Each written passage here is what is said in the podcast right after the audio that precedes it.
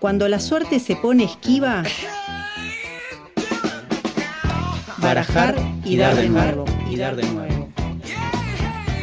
Otra oportunidad para seguir jugando. Barajar y dar de nuevo Un programa sin cartas marcadas. Todos los jueves de 19 a 21 por Radio Megafón. Por Radio Megafón. por radio Megafón.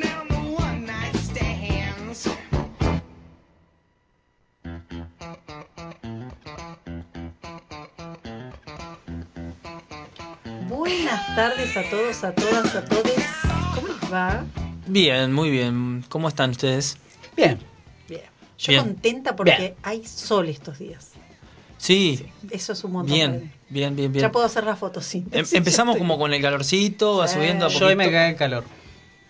Es que es, No. la, es la temporada que salís con campera a las 8 de la mañana que hay un grado y a la tarde hace 20 Sí. y la campera te la guardás en la mochila. Es más, dormí con la. Me dormí una siesta, tuve la oportunidad, siesta corta igual, eh, con la ventana abierta. Qué, qué O- placer. Sí, o sea, para mí es- hacía mucho calor Sí. acá, eh, adentro de casa, así que. La siesta debería ser declarada un derecho humano básico. Tendría que estar en la Constitución el derecho a siesta. Seguimos militando eso. Sí, yo milito Fuerte. el derecho a siesta. Ok. sí, Debe haber algún. Alguien lo debe haber hecho. sí. Y si no, ¿qué estamos esperando? Es más, tengo un proyecto de investigación que se llama La siesta como derecho humano y hago el trabajo de campo. Estoy recopilando datos. Ok, Ok. me- eso, eso está buenísimo. Y el CONICET paga esto y sale de nuestros impuestos, señor. Sí, como. El choricet, ¿Se como acuerdan de ese, de ese debate? Que era un análisis del Rey León y demás, y decía, esto no sirve para una mierda, qué sé yo, y en realidad, bueno, tiene todos sus fundamentos teóricos. Hacer un análisis de qué, de qué, de qué carajos miramos en la infancia. O en Yo la no quiero decir nada, pero mi compañera está haciendo una tesis de Star Wars. Igualmente Claro. no está pagada por el CONICET, está terminando su carrera de licenciatura, pero bueno, eh, no sé si financiaría una tesis de, de Star Wars en CONICET. Ponele. Bancamos fuerte a Barbie. Sí, Le mandamos obvio, un abrazo que nos debe estar escuchando. Obvio, obvio, obvio. Eh, bueno, ¿qué estuvieron viendo esta semana? ¿Miraron algo o estuvieron a pleno con, con su vida cotidiana? Yo vi, empecé a ver una serie, ahora estoy, eh, ahora empezamos con la desmemoria, Uh, no me voy a ver. acordar cómo se llama, ya me voy a acordar. La Jauría, una serie eh, chilena en la Iba a ser un, este, iba a ser un chiste, perdón. No, No, no, no. sobre este violencia de género, Ah, violencia contra las mujeres, una bien, cosa bien, heavy. bien. Eh, descubrí hace tiempo, hace a- a- creo que el- desde el verano a- hasta, este momento, eh, varias cuestiones de cine chileno que la verdad que no lo tenía, con unas actuaciones tremendas. Y en esta serie están todos los que vengo viendo, las personas que vengo viendo en esas este, series y películas, unas actuaciones buenísimas. La verdad que para mí un descubrimiento, no, no lo desconocía. Así que la- voy tres capítulos, la mitad de la serie, la recomiendo, está muy buena, muy buenas actuaciones. Yo iba, iba, iba a hacer el chiste, viste que la, la- el último tiempo Netflix y las plataformas Sí. empezaron a sacar cosas medio raras como con animalitos y hay mucha gente que Ah, se no, no, prendió con el tema de los pulpos, no sé Claro. si lo vieron, o la, la, la serie de los hongos, el mundo fungi. Ah. Yo quedé como, bueno, es tendencia, era, era como tercera o cuarta Estás tendencia. diversificando. La del lo pulpo, vivo. mi maestro, mi pulpo, algo así, la vi y ganó el Oscar, quiero decir, esa ¿En película. serio? Y la vi yo, está buena, no le tenía fe. A mí me dijeron que estaba buena también, no la vi. Eh, Pero por eso me, dio, me dio es risa el nombre, digo, bueno, la, la jauría, digo, bueno, estará viendo una serie de hienas. No, no, no. Digo- La jauría, Ah, eh, claro. o- o sea, lo que, lo que voy a Lobos. decir, lo que voy a decir Lobos. igual no, no, no, no es spoiler, pero es la jauría porque es un grupo de, de varones violadores. Claro, bueno, es el pero, contexto, digamos, eh, ¿no? eh, pero en, De- España serie. no fue eh, la manada. La, claro, Claro, pero hay una serie, hay una serie de, de- también de española que retrata eso que se llama Claro. Alba, que es muy recomendable también, Sí. yo la vi. Ay, a mí no me Eh, gustó. Ya- eh, no, no estaba usted el día que yo dije que no me había gustado, pero no importa. eh, No sí, yo la vi, yo la vi y, Bueno, pelense, dale. y- y me gustó, me gustó porque, eh, o sea, eh, los, los papeles no sé si están muy bien, por Mm. así decirlo, eh, pero es muy larga. Hay- sobran hay- tres capítulos al final. yo más dos, o, yo- o dos. Sí, dos. Los, Dos el, sobran. se- el 5, el 6 Sí, podría, podría haber Eh, terminado. sí. antes. Ya, podría ya es la terminado. segunda vez o tercera vez que le quitan capítulos a una serie. Es que sí, es que sí, hay cosas Pero miren que- películas. Bueno, está bien. Me, a mí yo, yo, estoy, yo estoy mirando en peli- esa, ¿eh? yo estoy mirando estoy leyendo le- le- acá hago propaganda no estoy leyendo a Giovanni Pico de la Mirándola Ajá. Un filósofo del, del, del 1500, eh, de- sí, del 1500. De la casi. Mirándola. Eh, sí, así se llama. De la Mirándola. Sí, eh, humanista, Ajá. eh, bastante, bueno, reconocido en la es como, filosofía. como Cerúndolo. ¿no? ¿Nunca escucharon ese apellido? No, bueno. No, Es- chicos, el la lenguaje que- de la filosofía se llama. Son unas cartas eh, donde discute con, con gente afín. Se murió a los, a los, a los 31 años. Ajá. Y es un gran filósofo. Peste negra, ¿no? Reco- Mm, Me parece que no. Ah, De- de- después, si querés, te, te busco el dato. Qué Y- cosa, perdón, de, de la época, ¿no? Lo de escribir cartas para contestarle a otro y, y que ese debate fuera así epistolar, digamos, ¿no? Ah, Una cosa como uy, qué linda antigua. palabra, Ah, es una epistolar. palabra Epistolar. Epistolar, me encanta. Sí, sí. Sí. Era epistolar. Era como una forma, ¿no? De, de comunicarse. Y, y de producción, de hecho, eh, eh, bueno, tiro otro dato que leí hace mucho tiempo. Leí las, eh, las epístolas completas de Baruch Espinosa, no sé, es un filósofo que se renombra Baruch. mucho. Baruch Espinosa. Estamos con unos nombres hermosos. Eh, ¿eh? y, y en su momento me acuerdo que Goethe dijo que era uno de los libros más eh, bellos que había leído. Goethe es un- el Shakespeare alemán, ¿no? Como que recomendaba leer a Espinosa. Y, pero por otro lado, volví, me salgo de esta parte más ñoña si quieren, eh, a ver un gran, una gran película que es El Señor de los Anillos. Me Bien. empecé a ver la saga ahí de vuelta. No, me No, vas a no me decir, vas a decir que no Me- te gusta. No, no, Ese, no puedo nos decir que no. vas a y decir nos vamos. no. Me dormí a los 10 minutos, chicos, lo tengo que decir. Tres veces empecé y me dormí. Pero- Quiero- para quienes no nos Gena están se viendo, está Gena se la agarra la cabeza, se está por ir. No, no, no te vayas, Gena. Creo que la causa de que no nos operara ajena, creo que es ella, ¿eh? Porque Tremenda música, ¿cómo te vas a No, dormir? tremenda. Esa es, es de las Yo sagas. me duermo en toda película. más Tengo que probar, tengo que probar verla a la tarde, un domingo a la tarde, es el horario no, ideal para no, no, dormir. No, no, no, no. Domingo a la tarde es, es el corchazo. No, no, yo no te la recomiendo, no. No, no. Un domingo a la tarde no, no, no, no, no. No sé, a mí me Definitivamente no. gusta, me parece una gran película. Yo, para, mí, para mí es una gran película. No es para un domingo a la tarde. para alguien tres que veces, no, claro, para alguien que intentó y no, Y un domingo a la tarde no. no. se la recomiendo, porque para mí es un balazo de cabecear una bala al No, pero aparte no es esa se- no es esa película que te dormís un cachito y volvés y entendés. No, te dormís un cachito y volvés y no entendés nada. O sea, son argumentos que tienen. eh, no son obvios. Y digamos. yo creo que eh, las, eh, las, las tres de los señores del Señor de los Anillos podrían haber sido cinco temporadas de hoy de Netflix, ¿no? Claro. Porque Ahí va, ahí está. Sí, Sí, sí, sí, señor. sí, sí, sí, gracias, sí, sí. gracias. Eh, eh, No, no. Yo, yo creo que podrían, hoy al, al nivel de consumo The que hay en Netflix, changing. para mí podrían sido cinco temporadas fácil. O sea, de, de- de El Señor de los Anillos, la serie. Porque Claro. las películas dan para un montón de tramas en el medio para resolver, para estirar, para agregar capítulos. Obviamente que sería un bajón porque tendríamos que sacarle capítulos, pero la película para mí son geniales. Son buenísimas. ¿El Eh, Hobbit? ¿El Hobbit qué onda? Escucha, escucha, escucha. Himno. Ahí, ahí en la parte donde. Pero es. Perdón. A, a mí me... Soy un hereje de esto, yo lo sé. Pa, pa, pam. Tiene, tiene ese. mm, ¿Cómo se dice? Ese. Me sale Pa, cliché, pa, no, no es cliché. Eh, ese sheite. Sheite. Tiene, tiene ese sheite que lo usa. Está muy bueno analizar. eh, capaz que algún día, no sé si Gena se anima, pero podríamos invitar a alguien que analice la, la, la, mm, la música del Señor de los Anillos. Está muy bien hecha. Tarea para ajena. Por ejemplo, cuando, cuando aparecen Sí, los, los, los orcos y demás, el, el tempo cambia dif- eh, diferente. Ya es no es 4x4 o 2x4, no me acuerdo cómo venía, sino que pasa a ser... Uh, mirá. Pasa a ser... No hagamos el programa, dejamos que suene la 3x5, música. una cosa así. Vamos, Sí. no, ya está. Sí, Eh, me gusta mucho, me gusta mucho la, la música, los paisajes, es, es una gran película para mí. sí. ¿Dónde, ¿Dónde había sido filmada? Acá, en, eh, en los campos... En los- En Nueva? Zelanda. En Nueva, ah, ahí va, en Bien. Nueva Zelanda. Gracias, Gracias, Gena, por el Gena. dato. Yo sabía que era, era en un país que había sido un presupuesto de la recontra hostia, había llevado todo. un- un- Y además ahí viene, ahí viene- protagonizada viene por un un- nerd, me parece que viene un nerd que destapamos una olla. Eh, a ver, No, igual, de hecho se grabaron las tres películas en simultáneo.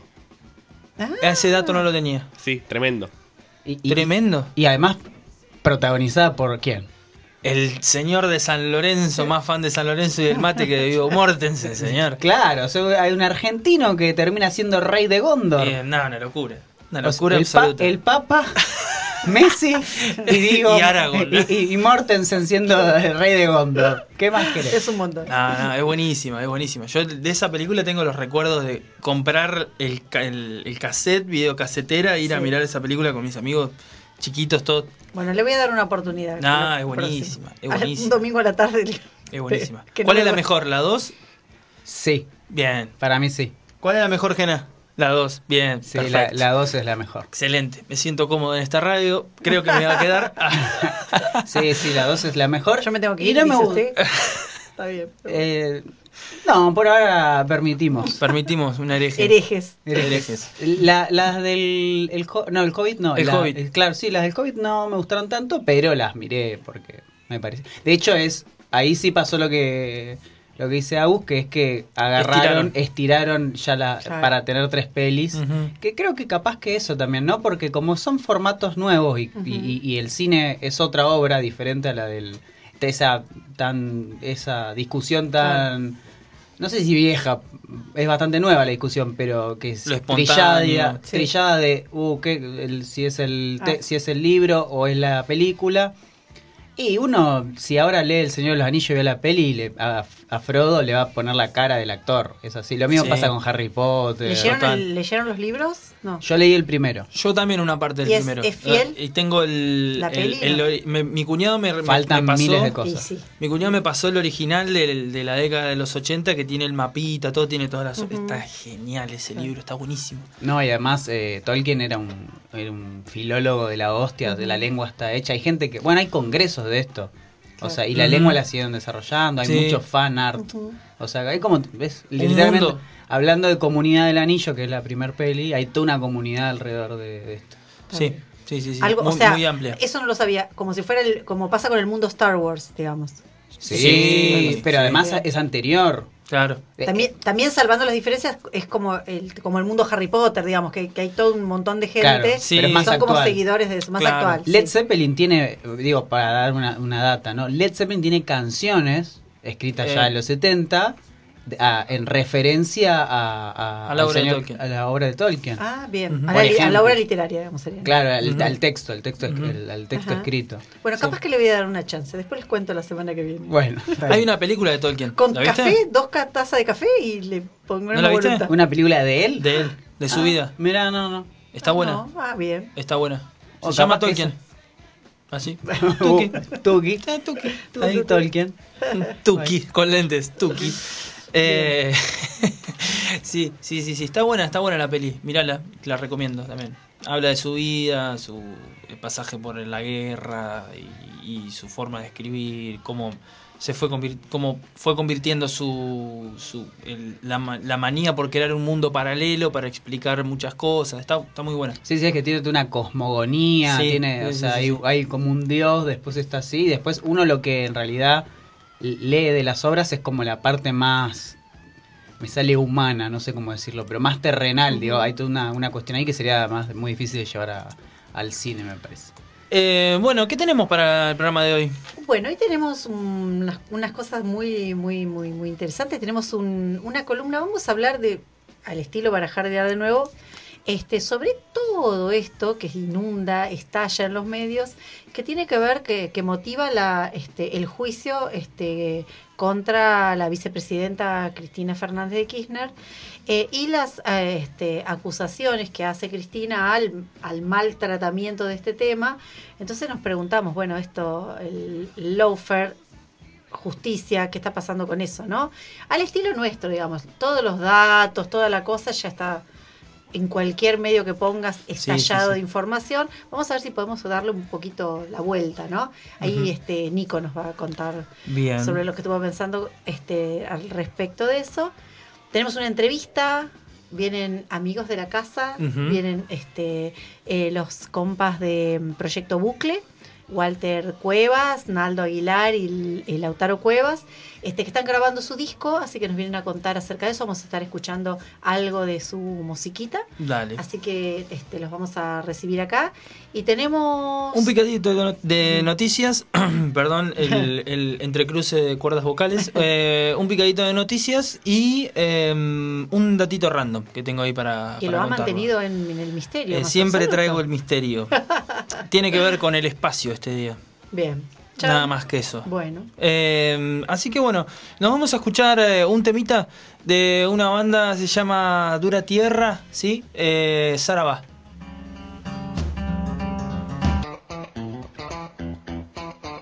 Barajar y dar de nuevo. y dar de nuevo. donde se juega sin comodín.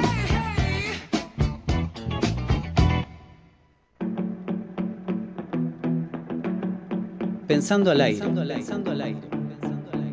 Ideas que te dan un respiro.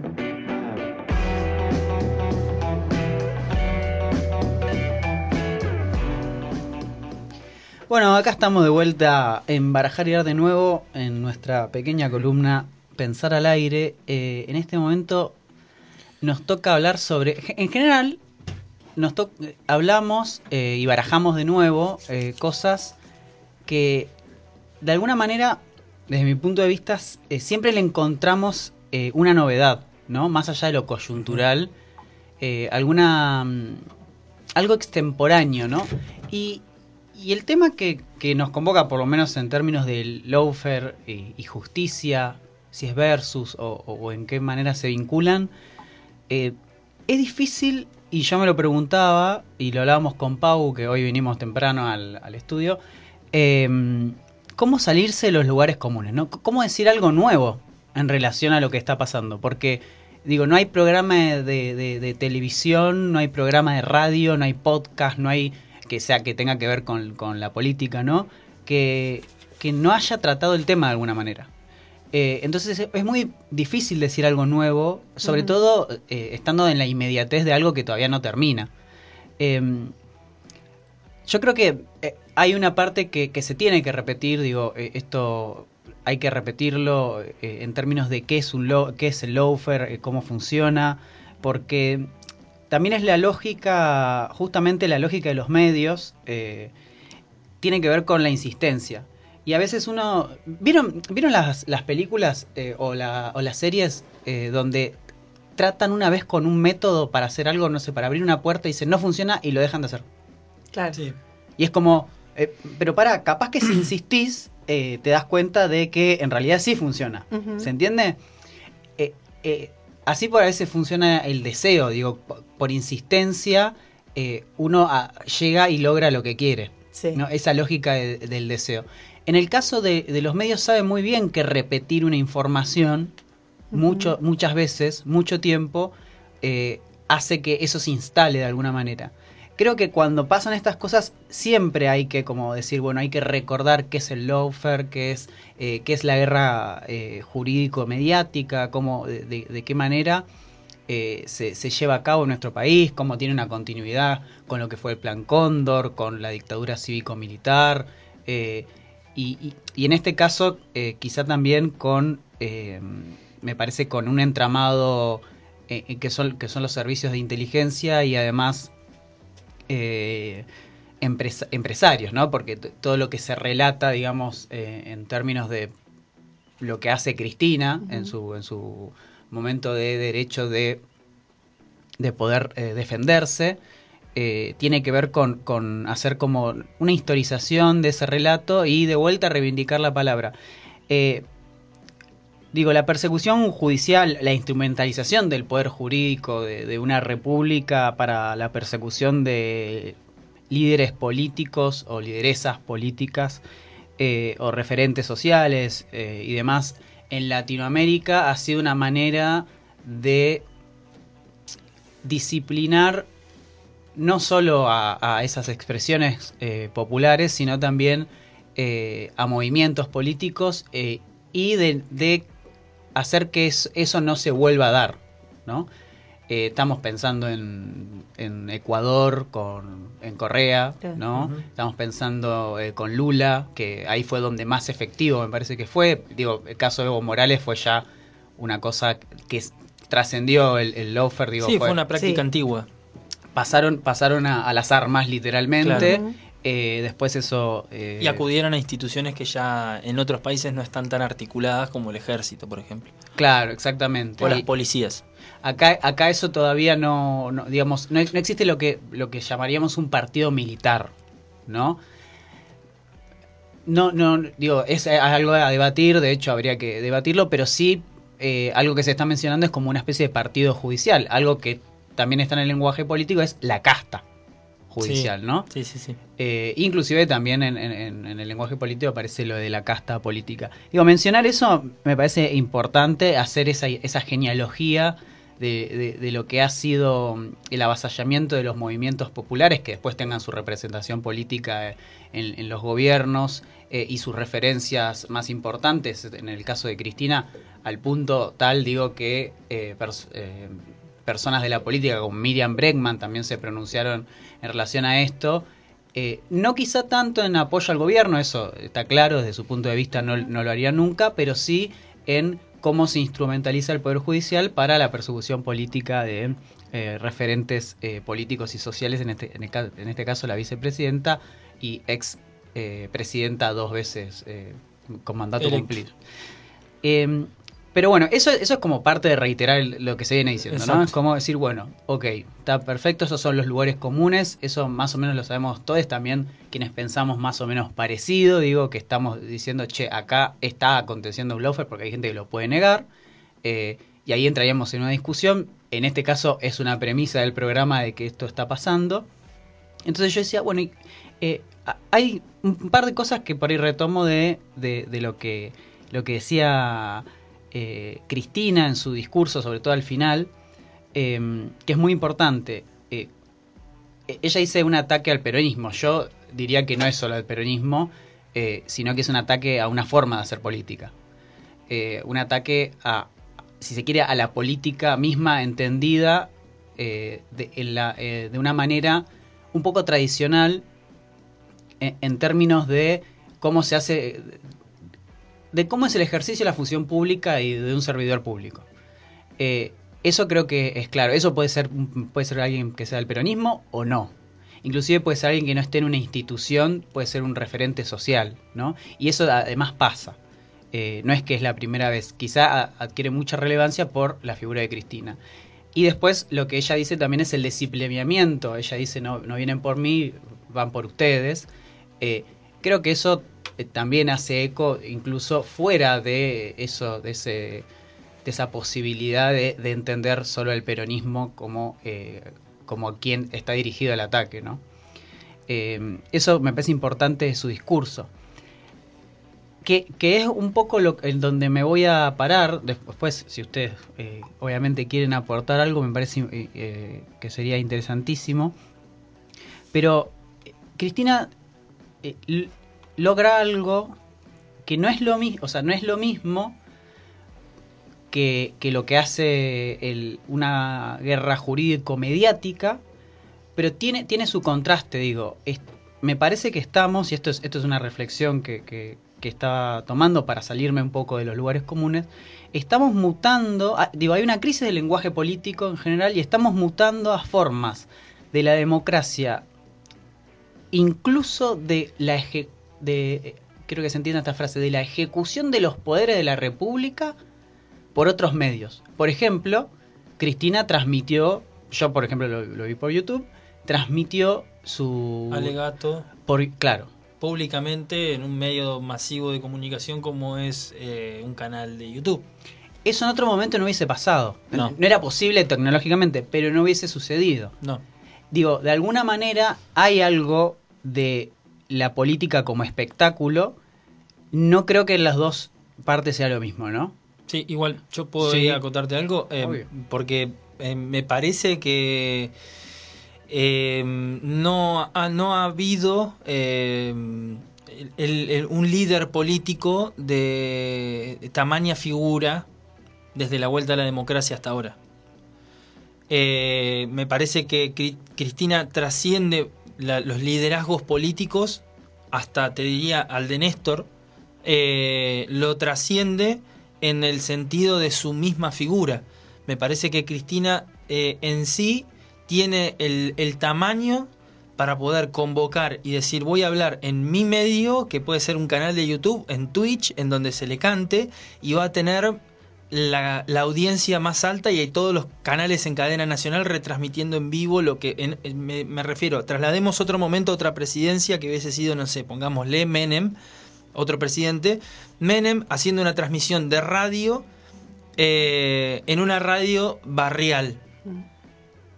Y los medios no hubiesen estado en un primer momento como para hacer la retransmisión, me parece, como para poder... Y tampoco no sé si la, la palabra de Menem hubiese sido directamente hacia un lugar escondido, porque tendría que haber ido hacia una cadena de un medio gigante y no lo hubiese hecho. Entonces los momentos de, de los medios eh, actuales y la figura de Cristina, para mí, trasciende muchísimo, trasciende mucho más en esta época que en otros presidentes a lo largo de la historia.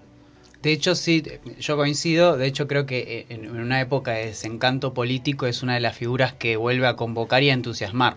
Convocar en el sentido de, de, de, de, de- de convocar en términos de vocación, del llamado a y de también reivindicar lo que es la política. Entiendo que esto es algo polémico porque para a quienes vienen en la figura de Cristina, una persona corrupta, que está loca y demás, e- etcétera. Pero sin dudas podríamos sacar, eh, creo que podr- seguramente han sacado libros acerca de la hermenéutica de los silencios de Cristina. Ujú. Es decir, cuando habla peor, ¿no? Se, se habla más todavía, pero cuando, hace- cuando calla también se habla de ella. Es decir, Sí. es, es un personaje, se va a morir, eh, como toda persona humana, eh, y se va a seguir hablando de ella. Tal Claramente cual. es un personaje histórico eh, y, y eso no queda dudas. Y además, algo que construye ella bien, yo no sé si lo sabe, o está, o sea, si lo sabe en términos de... se- De se- ser se consciente, se- de, de- de que es consciente ella, pero tiene, tiene ecos en donde ella construye... eh, por ejemplo, elige la justicia de la historia a la justicia de, de, de un de, este de, de este mm, de este jurado, digamos. Sí. ¿Se entiende? ¿Cómo? Al estilo, a mí eso que decís me, me, me retrotrae a pensar en, en Fidel Castro con la historia me absolverá, ¿no? Como bueno, un tribunal que lo condena, independientemente la historia, él apela a, la- a- a la historia, digamos, para eso, ¿no? Es me, que- me suena eso cuando te escucho. Para mí tiene eh, hasta ecos teológicos.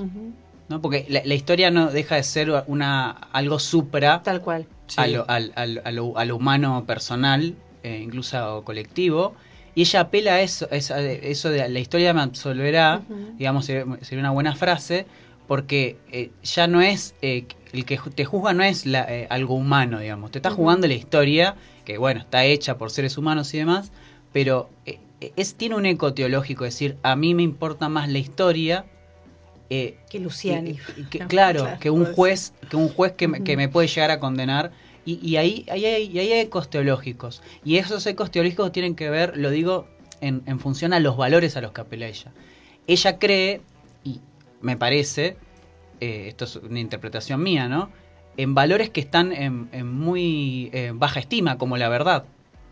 ¿no? En épocas de posverdad eh, y, y de efecto de realidad a través de la cultura del espectáculo, ella apela a la verdad, apela a la historia. En, el, en el- la época del fin de la historia, apela a la historia. En épocas de posverdad, apela a la verdad. Digo, es una persona que todavía sostiene, encarna esos valores eh, donde, eh, bueno, invita de vuelta a repensar si, esa, si existe la posibilidad de retomar esos valores.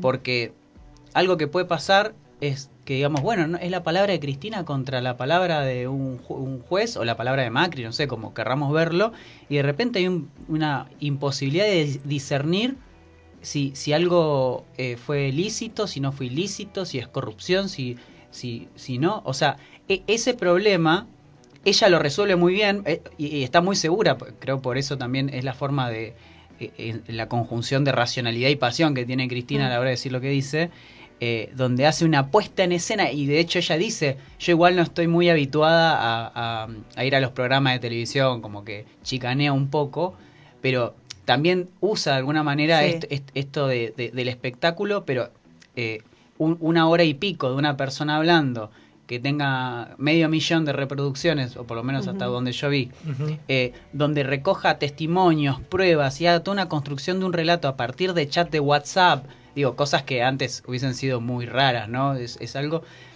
eh, conjuga cosas que son muy nuevas eh, con, con cosas que son muy viejas, o sea, no sé si muy viejas, pero que, que están como desfasadas eh, en relación Sí. a la época, que tienen que ver para mí con los valores. Val- El valor de lo histórico, el valor de la memoria, el valor de la justicia, el valor de la verdad. Y en eso además hace pedagogía. Ella está todo el tiempo tratando de hacer pedagogía cívica en relación a cómo debería funcionar la, la- la justicia. E incluso apela a metáforas como la del guion, la farsa, ¿no? Como diciendo esto no es justicia, esto es un guion, ¿no? Entonces eh, le baja el precio a, a- a lo que se dice. Eh, y ahí es donde ella creo que dice, yo prefiero la justicia y la historia, no la de este juez que me importa poco y nada lo que digan, me importa a mí, mi mandato, lo que yo logré y demás. Creo que en ese sentido es una persona muy segura de sí misma por los valores que, que, que tiene. Igual así todo, me parece que hay una crisis del lenguaje político, una mutación donde los poderes de la República, de hecho, eh, empiezan a entrar en una suerte de disonancia, digo, porque eh, justo el Poder Judicial tiene resabios monárquicos, en el- y, y esto de la casta me parece que es bastante claro, eh, pero digo, ¿cómo repercute la cosa pública, es decir, la red pública, eh, en esto de llevar la democracia por otros medios? Canal de YouTube, reconstrucción de, de un, de todo un alegato a través de, de, de lo que es un chat de WhatsApp. Eh, bueno, ¿cómo, ¿cómo repensamos lo político a través de las intervenciones que está haciendo una figura que creo que si somos honestos intelectualmente, más allá de que estemos del lado del macrismo o estemos del lado del cristinismo, albertismo, kirchnerismo, tenemos que aceptar que es la figura política más importante de la actualidad en Argentina e incluso me atrevería a decir que dentro de América Latina también. Sí, hay, hay otras, hay otras eh, personas, pero están ahí, ¿no? Es unas personas más importantes.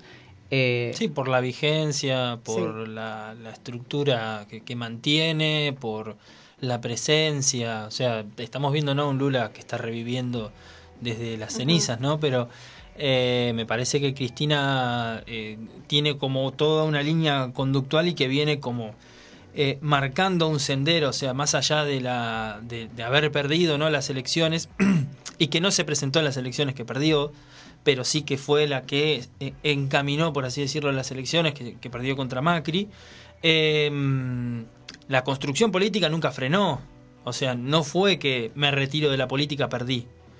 Eh, la figura de Cristina fue siempre permanente, fue un, un constante hasta en el, durante el gobierno de Macri, eh, aparte de la persecución política, aparte de la, de, de la persecución judicial, fue una constante, nunca bajó la, presencia de Cristina eh, políticamente hablando, Eh, siempre fue un personaje de peso, que en, en, otros, en otros personajes que vemos como Correa, que vemos como Evo, eh, que si bien la, el Laufer o, o el, directamente el acto de derrocar un gobierno como fue con, con Evo, eh, los anuló políticamente, ¿sí? Los anuló políticamente.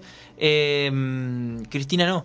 No. Cristina sigue eh, y siguió, siguió como una figura de presencia y ahí es donde nace la, la- también yo creo que desde esos silencios y el, el hecho de no estar en el poder o no estar ejerciendo un cargo, eh, también la, la creó también como una condición de posibilidad como para reestructurar toda una, una un andamiaje de, de ideas, de prácticas, de consolidar espacios y demás. Me parece que eh, eh, y creo que se ve ahora en este preciso momento cuando vamos a eh, estamos enfrente de un proceso judicial que bueno hay movilizaciones eh, eh, eh, movilizaciones espontáneas hay hay determinadas conductas de, de- de políticos que salen a apoyarla. Eh, eso para mí se debe también al constructo que duró durante el macrismo. Si esa figura de Cristina hubiese desaparecido y hubiese presentado como, bueno, eh, me presento como la derrota, y la derrotada del momento, bueno, eh, tal vez hubiese sido otra cosa. La figura de Cristina desapareciendo después de la, de la derrota con Macri. Pero no lo pasó, no pasó. No pasó. Eso fue una, una continuidad en el tiempo. Y creo que hoy se ve reflejado eso también, para mí. Ahí yo creo que, por ejemplo, la concepción de la derrota eh, también tiene una, como una visión histórica. Porque, eh, Total, sí. eh, digo, no apela a la derrota electoral. De vuelta, No. entiende los mecanismos electorales, los entiende muy bien. De hecho, por eso hizo, eh, hizo la, la construcción de un armado político en el que se ganaron elecciones. Pero eh, eh, tiene, un, tiene valores, eh, no sé si llamarlos suprapolíticos, porque son parte de la política, pero que trascienden de alguna manera el, el- el plano, voy a decir, berreta de los discursos actuales. De Sí. alguna manera, ellas eh, eh, tiene un lenguaje político que es viejo, conjugado con, con la- con las novedades tecnológicas y demás, que sigue eh, enamorando porque ella lo dice con, lo, encarna con honestidad. Y ahí yo creo que es, la pregunta que tenemos que hacernos, eh, para quienes son eh, kirchneristas, no, peronistas o no, macristas o no, es cómo se reconfigura el lenguaje político a partir de las intervenciones de una persona tan importante, porque es, es innegable y propios y ajenos lo dicen, eh, siendo que, por ejemplo, lo que hace y dice Cristina, de alguna, de alguna manera, inclusive hablando del arrepentimiento, hablando de, de- de- de- de decir que yo, yo no me arrepiento de lo que hice, yo, eh, esto, bueno, de vuelta retomo el tema de la historia, ¿no? Eh, ¿Cómo hace jugar a, a los fundamentos del sistema jurídico que hoy están en disputa? Están en disputa porque la democracia eh, eh, eh, actual, en, en épocas de globalización, ha demostrado ser endeble a, las, a los poderes concentrados que instrumentalizan los poderes de, eh, de una república. Y, y ella no lo puede, o sea, como si- siento, siento eso, ¿no? Cuando la escucho, no lo puede entender, no es concebible para ella que ella así. Sí. Y que es posible transformar eso, que no se deja avasallar. Hay quienes que creo que pueden creer lo mismo, pero no tienen el ánimo para decirlo. Claramente tampoco tienen el poder. Cristina acu- acumuló un capital político importantísimo a partir de, de- de- de esto que misma representa. Pero eh, si, si como decía mm, eh, René Girard, un, un filósofo que decía que la, la- la justicia eh, en, sus, eh, en sus momentos más primigenios era la racionalización de la venganza, en esto de, de que hablamos también con Pau antes, el tema de que hay gente que dice, bueno, Cristina tiene que probar su inocencia. Sí. Claro. Y, y- y ahí apunta a, a los fundamentos jurídicos, a los fundamentos Sí. jurídicos filosóficos de- de- del sistema democrático. Porque Sí. está invirtiendo el principio de, de- de- De de ino- inocencia, sí. entonces, eh, realmente yo creo que es un llamado de atención a que hay una crisis del lenguaje político, hay una crisis del lenguaje jurídico y también eso me parece importante, eh, que no judicialicemos o no juridicemos el lenguaje. Porque de repente nos vemos hablando de tecnicismo, de asociación lícita, que no digo que esté mal, ¿no? Porque eso tiene sus tecnicismos, tiene su, su anclaje, tiene sus repercusiones, pero creo que el lenguaje profundo de la política eh, está en otros, lu- en otros, como diría Gramsci, en otros núcleos de buen sentido que no tienen que ver con el lenguaje jurídico, que eso es una contingencia, digamos. Digo, Claro. el derecho romano y todas las consecuencias que ha tenido después de la Revolución Francesa, etcétera, sí. eso es una contingencia. Ahora, el lenguaje pro- político profundo en relación a, a- a por lo menos los valores de verdad, justicia y demás, trascienden esas contingencias. Y, y creo que ahí, cuando uno ve a una persona tan convencida, donde aparece el tema no de la creencia o la fe, Sí. sino de la convicción política, es que uno de vuelta piensa y dice, che, capaz que se puede llegar a, a hacer justicia. Che, capaz que sí se puede eh, de- eh, eh, tomar memoria y reconstruir los, el hecho político o si realmente hubo o no hubo corrupción o si realmente esta persona tiene que ser o no condenada. Y me parece que eso es lo atractivo de una figura como Cristina, que, que trae, eh, digamos, a, jugar sobre todo en su, en su figura de autoridad. A mí me, llama mucho la atención dos cosas. Esto que, vos también lo traías a referencia, que lo conversábamos antes, que en todos los discursos que se escuchan eh, se le está reclamando a Cristina que pruebe su inocencia. y eso me parece a mí, como, como vos decías, central en esta discusión, porque me parece central eh, esto, que se está como socavando, ¿no? Una, cuestión como básica de, cómo debería funcionar el, sistema, ¿no? Eh, eh, todo el mundo es inocente hasta que se demuestra lo contrario, Cristina y todo el mundo, digamos, o sea, vale para todos, todo el mundo, ¿no? Entonces, eh, eh, eh, escuchaba varias, eh, varias declaraciones que, decían, por ejemplo, hablando de asociación ilícita, eh, ella no podía no saber. No, no, señores, señor fiscal, usted tiene que probar que ella sabía, no que ella no podía no saber que estaban haciendo X cosas. O sea, eh, eh, hay como todo un discurso que apunta como eso que a mí me, me, me impresiona Sí. este, un montón, digamos, Sí, ¿no? sí. Porque además este, eh, es como eh, el corazón de lo democrático también va, va por ahí, digamos, por el, de- el derecho legítimo a, a la defensa, ¿no?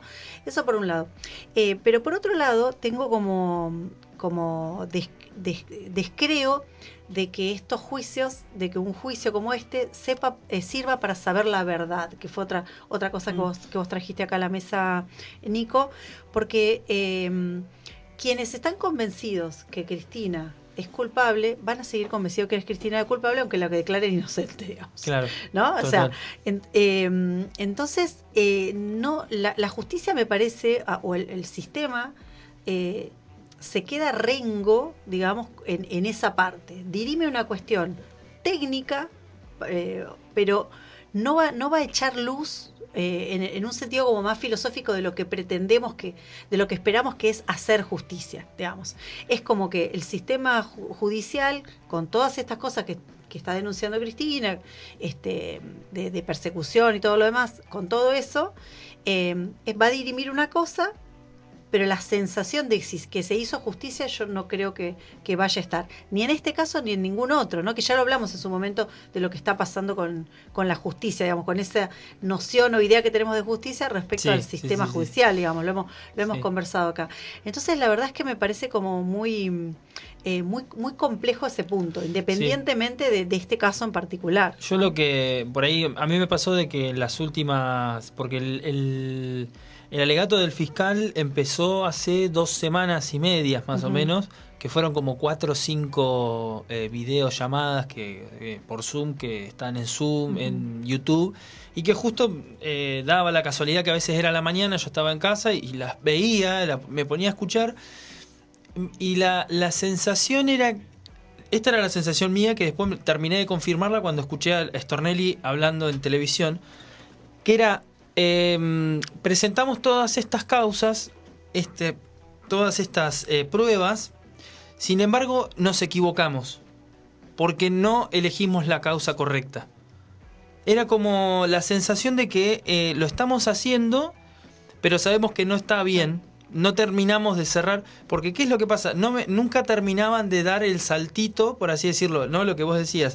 Ella nunca, ella no puede no saber, y eh, lo que él tiene que probar es eh, que ella, Ella sí lo sabía. sabía, claro. No, no terminan de dar ese salto. No. Entonces, argumentativamente siempre era que llegaban, presentaban todas las pruebas, pa, pa, pa, pa, pa. Hablaban todo el tiempo de las arobaes, hablaban todo el tiempo de la estructura de las empresas, hablaban de cómo fueron las obras. Era un bodrio de comerse dos horas de pruebas, del el presupuesto de la obra, cuánto era, cuántos millones, pa, pa, pa, pa, pa que tampoco, o sea, si uno escucha la, la- la- la plata, cuando escucha los montos de las obras públicas, no termina de cerrar, pero bueno, más allá de eso. El, el punto es que a mí me parecía que no terminaban de dar nunca el salto de la conexión. Y otra de las características que me llama sumamente la atención es que dentro de ese lenguaje jurídico de decir esto es una asociación ilícita, el poder de ejercer el de tener el poder del Estado, de ejercerlo, si fuera una asociación ilícita, básicamente el Estado sería un Estado al servicio del robo. Sí. Entonces, si estamos diciendo que durante 12 años se hizo una asociación ilícita, la cual eh, ni siquiera estuvo todos los 12 años de gobierno, eh, la que está siendo acusada hoy y que básicamente la que tiene eh, el pedido de prisión y de juicio y demás, eh, no estaba durante los 12 años, sí eh, es culpable por una asociación ilícita y estar a la cabeza del Estado. Claro. Básicamente es el Estado al servicio de una asociación Claro. ilícita. Entonces, el que entra dentro del Estado, básicamente, si es que hay corrupción dentro de su gobierno, bueno, desde arriba para abajo es una asociación ilícita. Termina construyéndose el, el- el lenguaje judicial en atacar una estructura de todo, porque aparte el Poder Judicial también está dentro de ese Estado. No, tal cual. O sea, Sí, sí. ta- ta- no parece como que separamos las... las. Básicamente el Poder Judicial está enjuiciando algo que es otra cosa, que sería el Estado.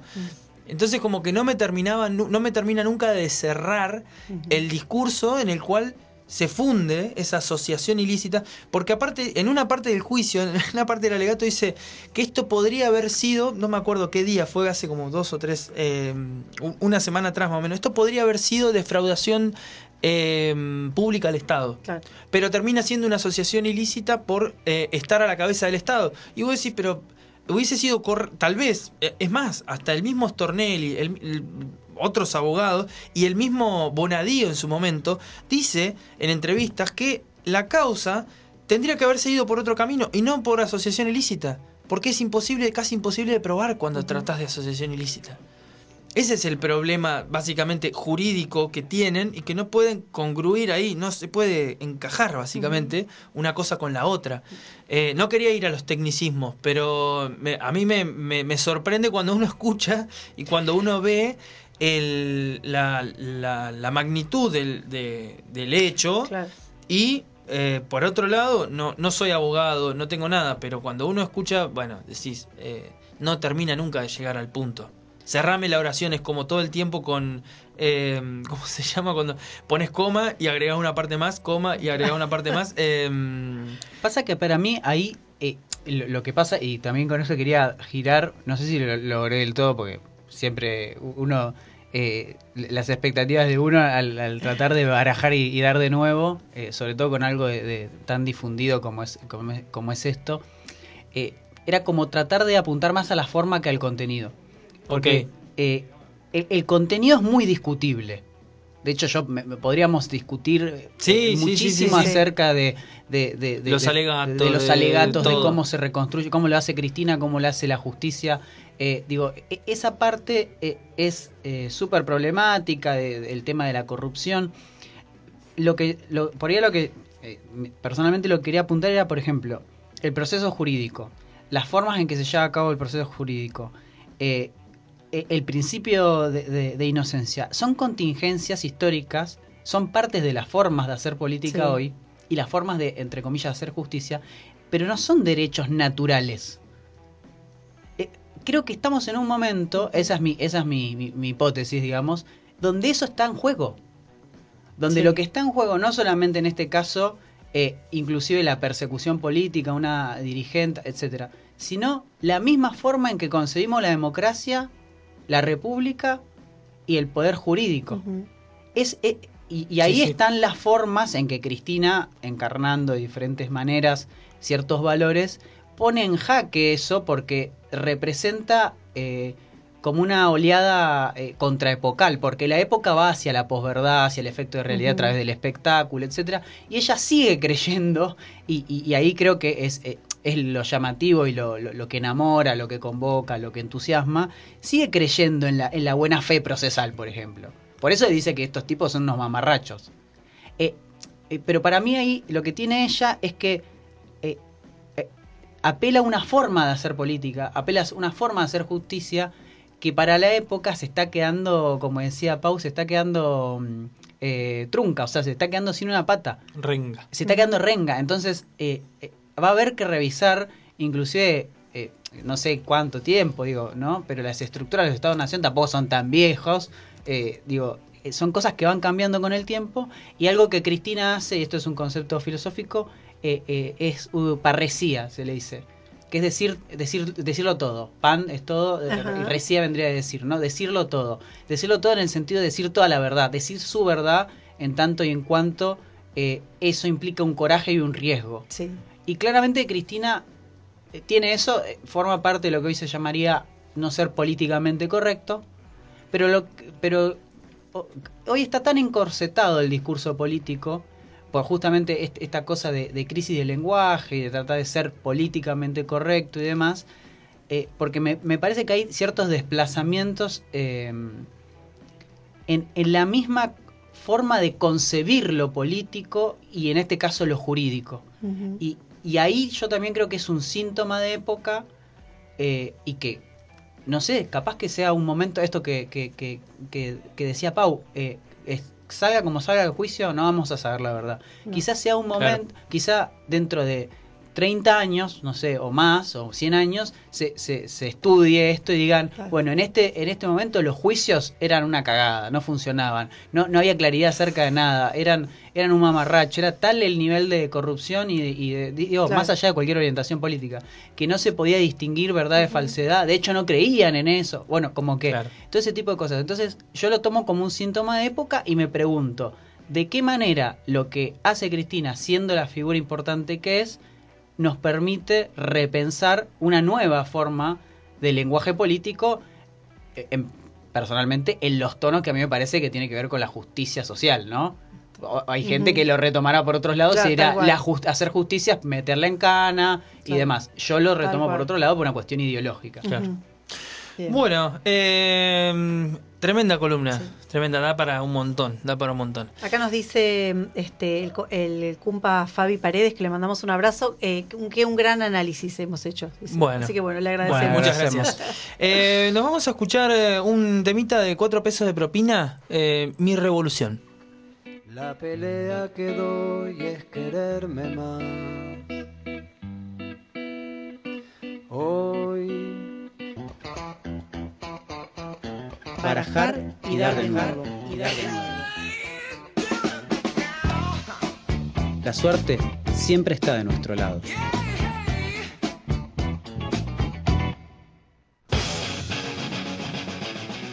Y sí, así arrancamos eh, con Reina Agent Machine, el momento de las noticias. Igual fue como un... Sí, y se hizo de día, aparte, ¿viste? Fue como. Sí, pum, se hizo de de día.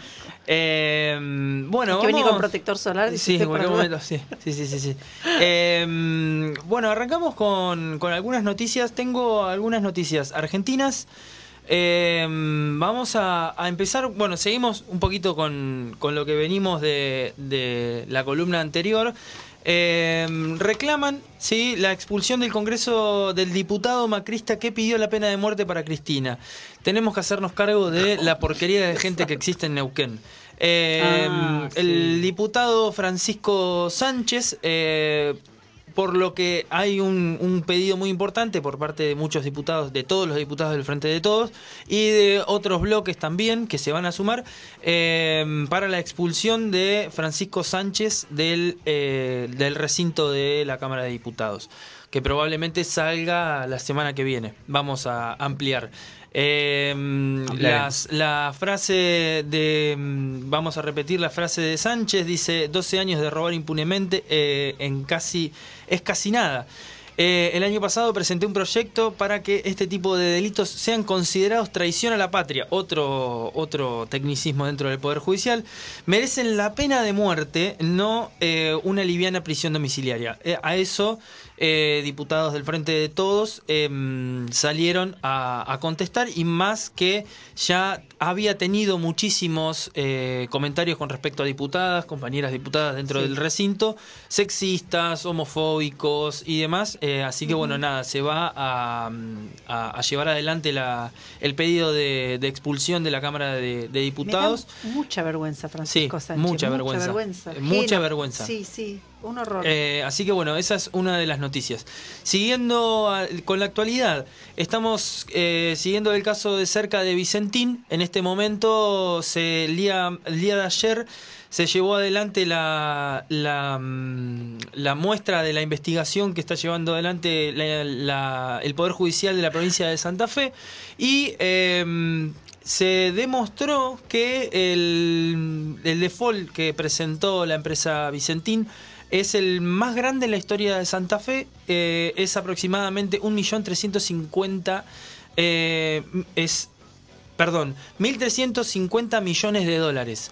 eh, el default que presentó la empresa Vicentín. A lo que, bueno, eh, uno de los intentos de estatizar la empresa por parte del Estado Nacional y que su mayor acreedor es el Banco de la Nación, el, casi el 70% de esa deuda la tiene con el Banco de la Nación Argentina, que había estado en manos de eh, Rosendo Fraga durante eh, el año 2018 y 2019. Eh, perdón, Javier González Fraga, no Rosendo Fraga, menos mal. Eh. Javier González Fraga. Eh, Va- vale la aclaración. Sí, vale la aclaración. Eh, la verdad que, bueno, se, se merece un análisis un poco más profundo que seguramente en estos días vamos a tener algunas novedades más. eh, porque, bueno, nada, se está reactivando otra vez la investigación y se va a llevar adelante seguramente alguna acción que, bueno, nada, están de- demandando desde la provincia de Santa Fe porque son más de 7.000 productores los que están damnificados con eh, el default de la empresa. Así que, bueno, nada, probablemente tengamos algunas, algunas novedades. ¿Te, te- te puedo interrumpir para Sí, tirarte una, noti- una noticia que me pareció interesante? Eh, dos, dos. Una, que tiene que ver con la columna anterior. Eh, hoy sesionó el Consejo Superior de la Universidad Nacional del Comahue y se declaró, eh, se decla- y se hizo una declaración en rechazo a la persecución política de Cristina. Pero algo que me parece muy interesante es que también se, se pidió adherir a la declaración del CIN, del Consejo Interuniversitario Nacional, eh, del 22 de agosto, eh, que manifiesta su repudio, y escuchen esto, eh, manifiesta, lo digo porque me parece un dato de color interesante, manifiesta su repudio a la competición universitaria, y cito el nombre, ¿por qué me gustaría conocer a mis vecinos de las Islas Falkner? Organizada por la Embajada del Reino Unido de Gran Bretaña y Irlanda del Norte en la República Argentina. ¿Se entiende lo, lo que pasó? Sí, sí, sí, sí, sí. hubo una competencia eh, eh, eh, impulsada eh, en la que se competición universitaria llamada ¿Por qué me gustaría conocer a mis vecinos de las Islas Falkland? Claramente eso lleva a un conflicto diplomático, ¿no? No, Porque claro. eh, pasa cualquier tipo de el reclamo de soberanía sobre la- las Islas Malvinas. Nada, bueno, el CIN se pronunció al respecto. Bien. Bien. Y se adhirió, en el Consejo Superior se adhirió Bien. por unanimidad a, a dicha Bien. a dicho repudio. Eh, sí, la pasó. semana pasada también eh, se adhirió en el Consejo Directivo de la Facultad de Humanidades al rechazo de declarar eh, un honoris causa a Macera en una universidad. No sé si Ah, en- así Ay, subió, eso, subió al santo. superior y también se, se, rechazó. Eh, sí, sí, sí, sí. ¿Qué sí. sería la razón por la que alguien querría Era una, un... era una universidad privada, Paula. ¿Qué estás No, igual me parece, me parece que era algo viejo, era algo viejo y se lo quitaban. ¿Se entiende? Ah, bien. bien. Como que ya lo había adquirido y lo que lo que Ah, hacía sí, ya era, sé, creo era que es la Universidad de. Palermo, perdón, capaz que no. O- o- Pero- eh, bueno, eh, Sí. lo vamos a chequear, pero Lo chequeamos. lo Chequéenlo. Eh, sí, sí, lo vamos a chequear. Eh, Bien, nos vamos a nuestro país vecino y hermano, a- nos vamos a Chile. Y bueno, dentro de 10 días se estará votando la nueva constitución en Chile.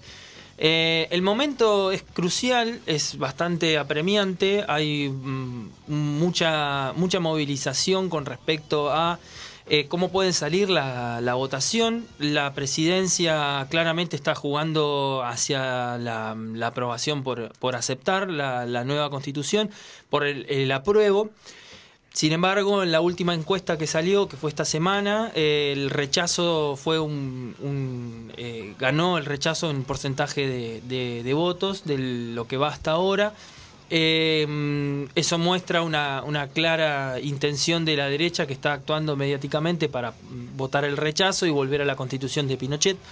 Eh, el voto va a ser obligatorio, así que eso puede generar algunos problemas porque muchas de las personas que van a votar son de sectores bajos, de los cuales no fueron encuestados, por ejemplo, eh, que la misma encuesta dice a quienes encuestaron y ninguno de los sectores que van a votar fueron encuestados, así que bueno, esa encuesta es como la encuesta acá en Argentina. Eh, mucho no, no estaría diciendo.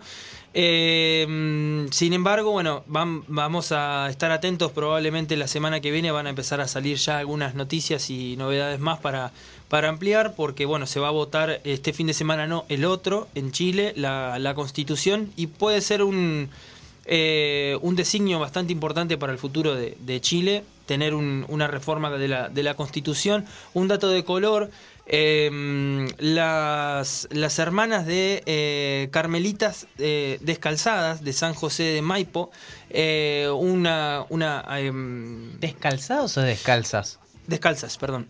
Ah, Eh, Carmelitas Descalzas de San José de Maipo, perdón, mostraron su apoyo a la aprobación, lo cual trajo una disputa dentro de la Iglesia Católica, porque mandaron una carta a Francisco y demás, eh, lo cual Francisco también está de acuerdo y generaron un quilombo dentro de la Iglesia en Chile, eh, que bueno, nada, eso va, va a traer eh, discusiones seguramente en los próximos días. Otro síntoma de Em, época. Obispos no respondiendo al Papa.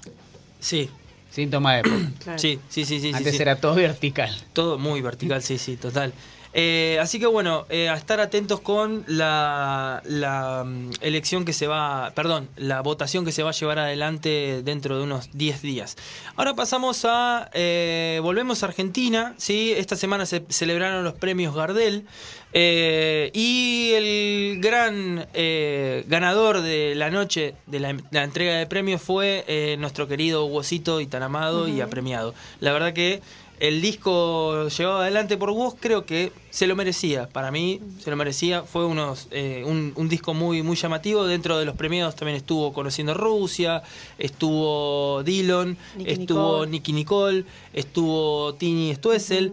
eh, eh, fue recordado, bueno, fue eh, reconocido en su trayectoria Alejandro Lerner. eh, bueno, mucha- muchas eh, cosas, eh, algunas canciones que salieron reversiones en, en la noche. se reversionaron canciones de León Gieco, se reversionaron canciones de eh, Alejandro Lerner. Eh, así que bueno, nada, fue una, una noche interesante. Eh, pero bueno, el victorioso, el gran victorioso fue Woz y también su productor. Su productor salió mejor productor del año, el Blay. Eh, que, bueno, Creo que también su, su mejor álbum progresivo de rock también. También. O sea, como Eh, el Gardel de Oro ganó sí, bastante. Sí, sí, no, ellos dos ¿Vos? ganaron eh, muchísimos. Gardel Woz ganó, eh, creo que cuatro, eh, y el de Oro. Y mm, el de eh, Eblay ganó, también produjo varios discos más. produjo el disco de. Eh, no me va a salir ahora el nombre. Eh, Mientras- Tiago, eh, Tiago PZK, eh, produjo su disco también. Eh, trabajó con Nicky Nicole también. O sea, es un productor que ya está tomando otro, otro camino. Trabajó con Trueno también en la producción de algunos temas. Eh, entonces, bueno, creo que esa dupla, Blay eh, y Woz, van a, van a traer seguramente un montón de, de- premios más y de reconocimientos más van a tener seguramente en, en su andar. Dicho sea de paso, el que saludó a Woz para la entrega del premio fue Fito Páez. Sí, sí, Eh, sí, vir- sí. Virtualmente no sé muy bien por qué, pero virtualmente le, le hizo como la entrega del premio. Sí, sí, sí, sí, sí. eh, fue uno de los de los que lo saludó entre tantos. Bien, eh, ahora nos vamos a meter eh, ya en, en- Quedan 85 días para el Mundial. Es todo lo que voy a decir. así sí, como los- sí, sí, yo ya estoy en esa. Eh, hoy vi un, un programa que empezaron a hablar de las formaciones, qué sé yo, y ya me empezó a salir el... ¿Usted le, usted le está diciendo a sus estudiantes como, como Barbie, aprueben todo porque quiero ver el mundial tranquila? No, yo ya organicé el cronograma de exámenes, todo hasta el, eh, si no, para no mentir, eh, eh, voy a revisar.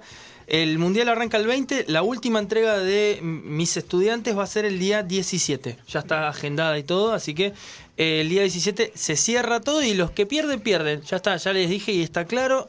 No hay recuperación, muchachos. Hasta eh, van directamente a Podex y después se manejan.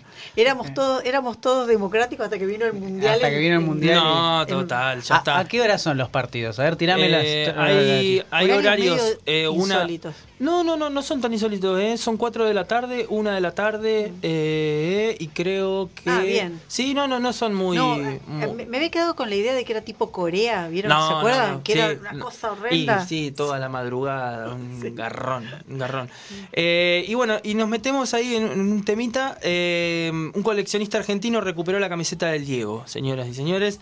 Eh, la donó a un museo, ¿sí? Eh, la donó a un museo que va a estar en España y probablemente venga a la Argentina. La que habían comprado en la subasta, Eh, ¿sabés que Exactamente, Sí. exactamente. Que ahí hubo un argentino que se la Con- perdió por poquito, no llegó a Eh, comprar. 9 no sé. millones de dólares. Ah.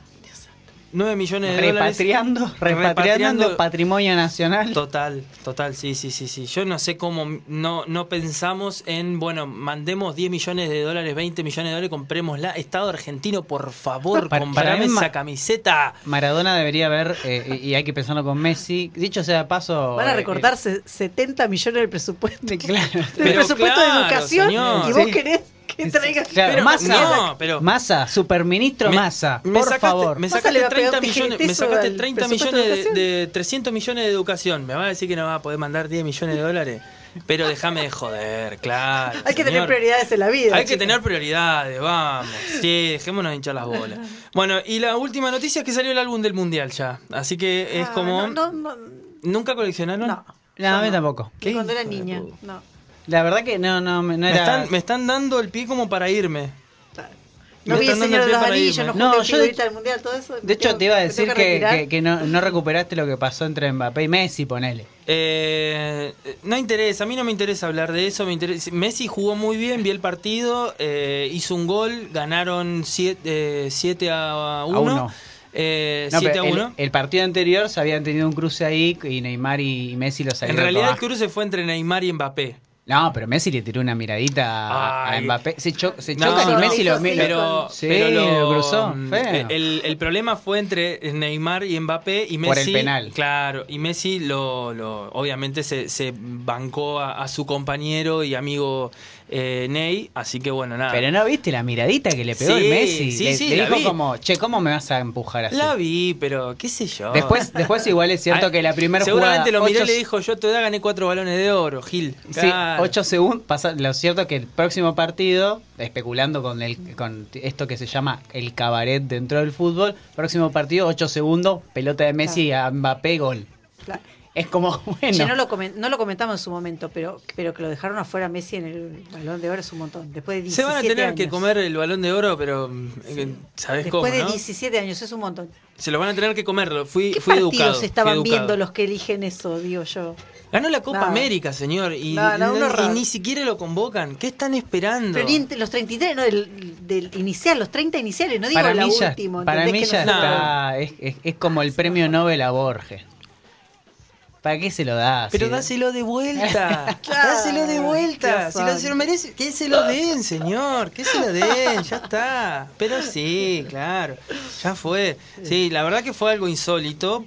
O sea, eh, Messi acumula más, más balones de oro que todas las personas que están eh, seleccionadas. Sí, Así que tal cual. imaginémonos la, la magnitud de, Aparte del no 10 es- argentino. eh, aparte es un premio al, o sea, al desempeño, no es que, que todos participen y una vez le toca a cada uno, no es así. No, chicos, no es así. No es mal. así. No es así. Totalmente. Eh, sí, yo Es creo que. participativo esto. Igualmente, eh, creo que eh, no, lo convo- no lo convocaron, no le dejaron entrar, qué sé yo, por el desempeño que tuvo el Paris Saint Germain y qué sé yo, pero sí lo convocaron a Mbappé. Pero es individual.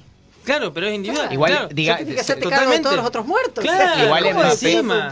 Mbappé la está Es rompiendo. fútbol esto. Mbappé es un pecho frío, nene de mamá, que se vaya, que se vaya a la casa, claro. Me encanta porque venimos de una columna re Se seria, a ahora ya vamos derrapando, chicos. Ya bajamos de rueda de la Vaya al campito, Ter- Mbappé. ter- ¿Quién termo. te conoce? Igual, a mí me gustó, me gustó la unión latinoamericana en contra de, de Total, Francia. sí, acá, el corazón, sí, sí, sí, sí, a muerte, a muerte. Yo, a- ahora Neymar lo banco acá, sí, hasta el mundial, hasta el Ah, mundial. de países nos va todo, No, después es sí. brasilero, todo, no, no, no pasa, no pasa de ahí. Pero, pero sí, bueno, ban- banco esa, esa unión latinoamericana entre Neymar y, y Messi. Así que bueno, vamos a estar latentes esperando el mundial. Así con bombo, platillo, eh, y no, no va a haber bucela esta vez porque no. Vamos a tener que venir con camiseta argentina, ¿dice usted? ¿En No, qué momento hay tanto que no, venir con tanto camiseta? no, tanto no. Tal vez en la final. Faltan un No, par pero de. digo, al programa de acá a que empiece el mundial hay que venir con camiseta argentina. Sí. ¿Usted qué dice? No. Ah, podría ser. Podría ser. Podría o con ser. la cara pintada, toda pintada. No, es un montón. De- No, es un depende- montón, ¿no? Sí, cada vez que gana Argentina se festeja, además. Ah, sí, obvio. Sí. El mundial es sí, así. Sí, sí, Sí, sí. sí, se fue- Lo único que falta en el mundial son un par de derechos humanos, me parece. Bueno, Sí, no también. se puede todo. Bueno, eso lo vamos a hablar, eso claro. lo vamos a hablar también. Eso lo vamos a hablar. Bueno, todo. eh, ¿nos vamos a escuchar algún temita? Dale.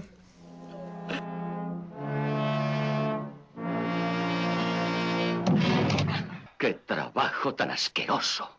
Podría ser peor. ¿Cómo? Podría llover.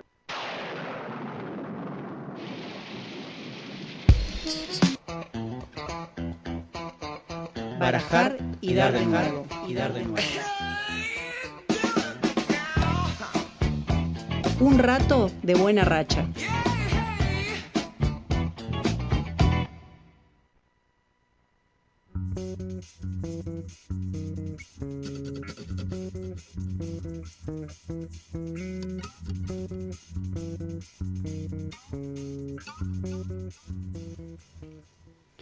Bueno, eh, buenas tardes. Este, acá tenemos con nuestro invitado.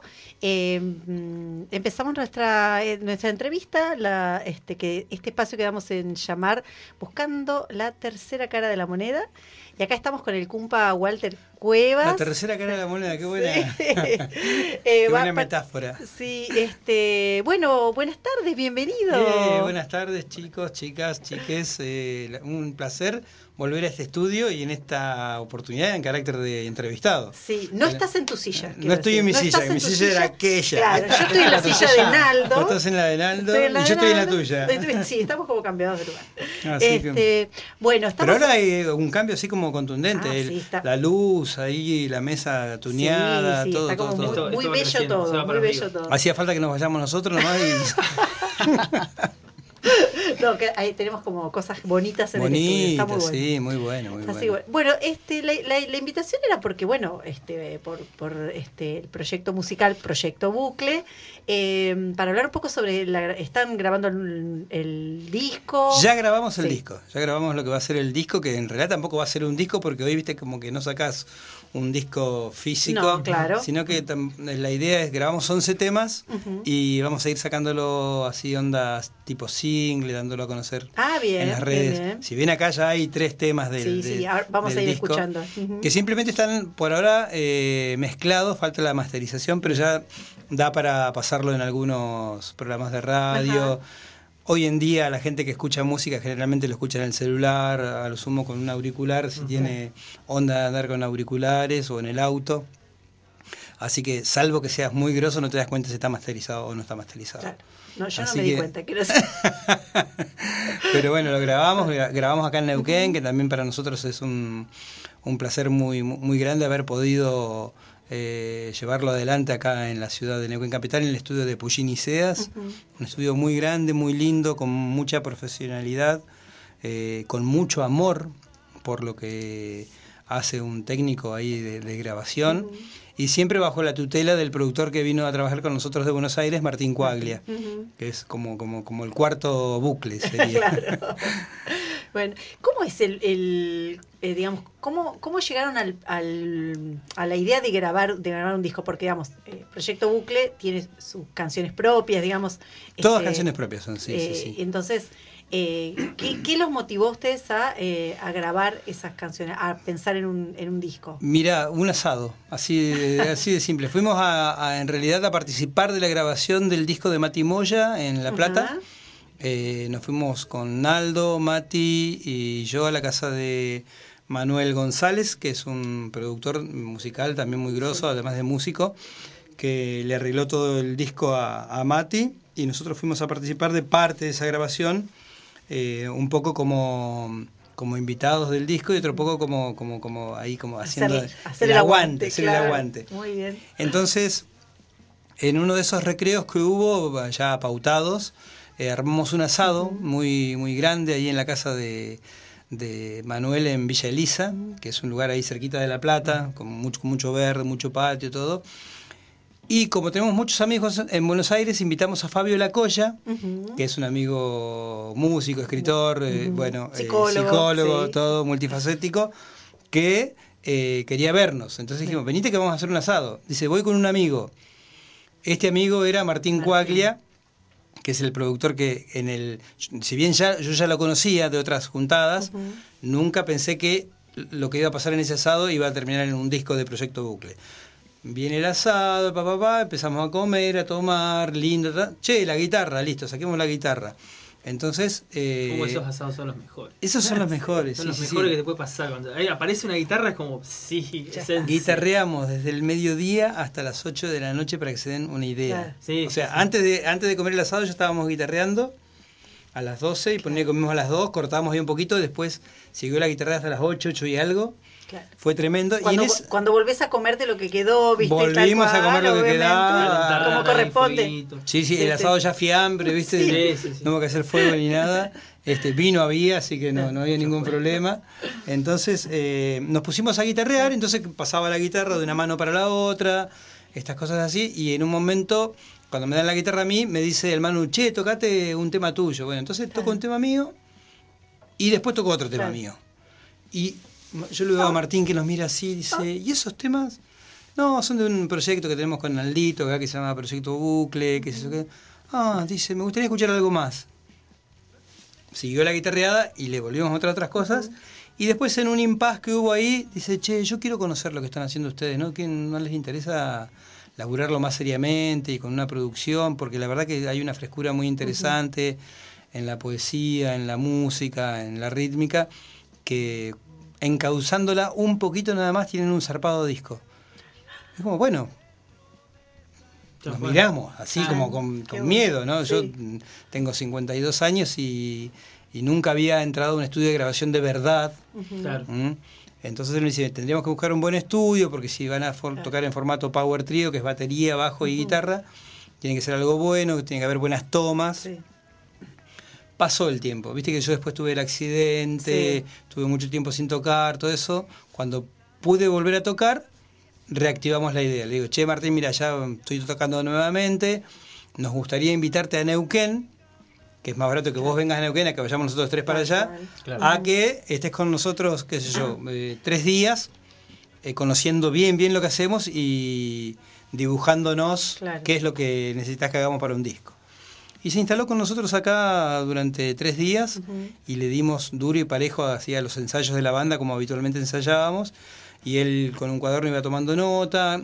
El primer día solamente fue de tomar notas y el resto del tiempo fue ya sugerencias. Che, acá cuando hacen esto, prueben a hacer esto otro. Claro, acá la guitarra en vez de hacerla así, hacerla así. La batería en vez de, de hacer ese ritmo, duplicarlo para el otro lado. No le pongas redo acá, sácaselo completamente. Esas cosas que saben la- la- la- los productores musicales, ¿no? Los artísticos, digamos. Sí, sí, sí. Y el chabón me empezó a volar mucho, mucho, mucho con los temas de bucle y dijo, bueno, eh, acá está lo que tienen que hacer ustedes, este es el laburo que tienen que hacer, ensáyenlo bien y cuando estén listos eh, grabamos. Así que bueno, fue pasando ahí el tiempo, ponerle que dos meses estuvimos dándole fuerte ahí a los a la, a la- la propuesta que, él, que él había dejado sobre la mesa. Y cuando pudimos poner una fecha, eh, él se vino para Neuquén toda una semana, una semana entera y nos metimos dos días a ensayar completamente eh, con los arreglos que él había propuesto y después y después de eso eh, cuatro días a grabar A grabar. cuatro días a grabar A así. Y el formato de grabación, que para nosotros fue también un alivio, fue que lo hicimos en vivo, no grabamos pista por pista. Ah, bien. Eh, tocamos los tres en el estudio, eh, con todo bien seteado, Claro. para que no se mezclen los sonidos ni nada. eh, los tres a la vez. También tampoco usamos el clic o el metrónomo que se usa normalmente, porque Claro. mm, somos muy, muy, muy eh, brutos para eso, como que, como que nos perdemos al toque, Sí, ¿viste? Como que no tenemos la, la, la educación ni, ni, ni- la perseverancia de, de ensayar con clic. Entonces él dijo, no, chicos, sin clic, sin metrónomo, fluyan, Bien. fluyan. Qué bueno. Entonces qué hicimos dos o tres tomas de cada tema, se eligió después la mejor toma y después sobre la mejor toma se trabajaron algunas pinchaduras Claro. que se dice para arreglar algunos errores. Claro. Desafinaciones de la voz, alguna guitarra pifiada o algún golpe de la batería medio dudoso. Claro. Viste, se va haciendo como una, una pinchada ahí y fueron así como surgieron los, los 11 temas que van a componer el, disco. bueno. La propuesta de grabar así en, en conjunto, en grupo, a, a la antigua, por así decirlo, Sí. eh, ¿surgió de ustedes o del productor? de nosotros y también del productor, porque él dijo, es la mejor forma para grabar. O sea, Ahí va. que- que- o sea, a él le gusta trabajar así. Sí. Suena Trabajar- más orgánico. Suena más orgánico, tiene como Más otro flow, ¿no? por decirlo, Sí. ¿viste? Como que. En realidad, la gente que está acostumbrada a, a- a grabar así Sí. pista por pista y todo eso, quedan discos que son perfectos, se Claro, puede decir, ¿no? Acá, si uno se pone a escuchar el disco, tiene su imperfección por ahí corrido, capaz que un poquito el pulso, Sí. algún tachito que esté de más, alguna cuerdita de guitarra que esté un poquito más apagada que en el compás anterior. Claro. Pero también tiene eso, ¿no? Claro. Tiene eso. Sí, sí, sí. Es como que estás Sí. viendo una banda en vivo y de hecho nosotros le dijimos, una vez que esté todo grabado, no le pongamos mucho chimichurri porque queremos sonar Que- igual en el escenario. Claro. ¿Viste? Así que Tal cual. hay poquitas canciones que tienen coro. eh, no, no, no, no, no va a haber mucho más de lo que hubo en el estudio. Sí, la, viste la dinámica que se da en la actualidad de, de la, la grabación muchas veces por partes y demás, desfigu o sea, eh, no, no es fiel al vivo después. no, después en el vivo, claro, te- banda, te- decís, te- te- "Uy, te per- qué salvo que bárbaro". sea Proyecto Moebius que suena igual, pero bueno, Claro, que es bueno. tremendo. Sí, ¿eh? Proyecto Moebius Pero estamos hablando suena de, igual, igual. de la primera A, y así que... Ahí, ahí le mandamos un besito a Naldo que dice que nos está escuchando. Eh, Naldito. le mandamos un abrazo. Le- este, ¿Te parece que escuchemos eh, un Dale, temita? dale, podemos, Dale. podemos escuchar eh, este, este que con el que con el que abriste.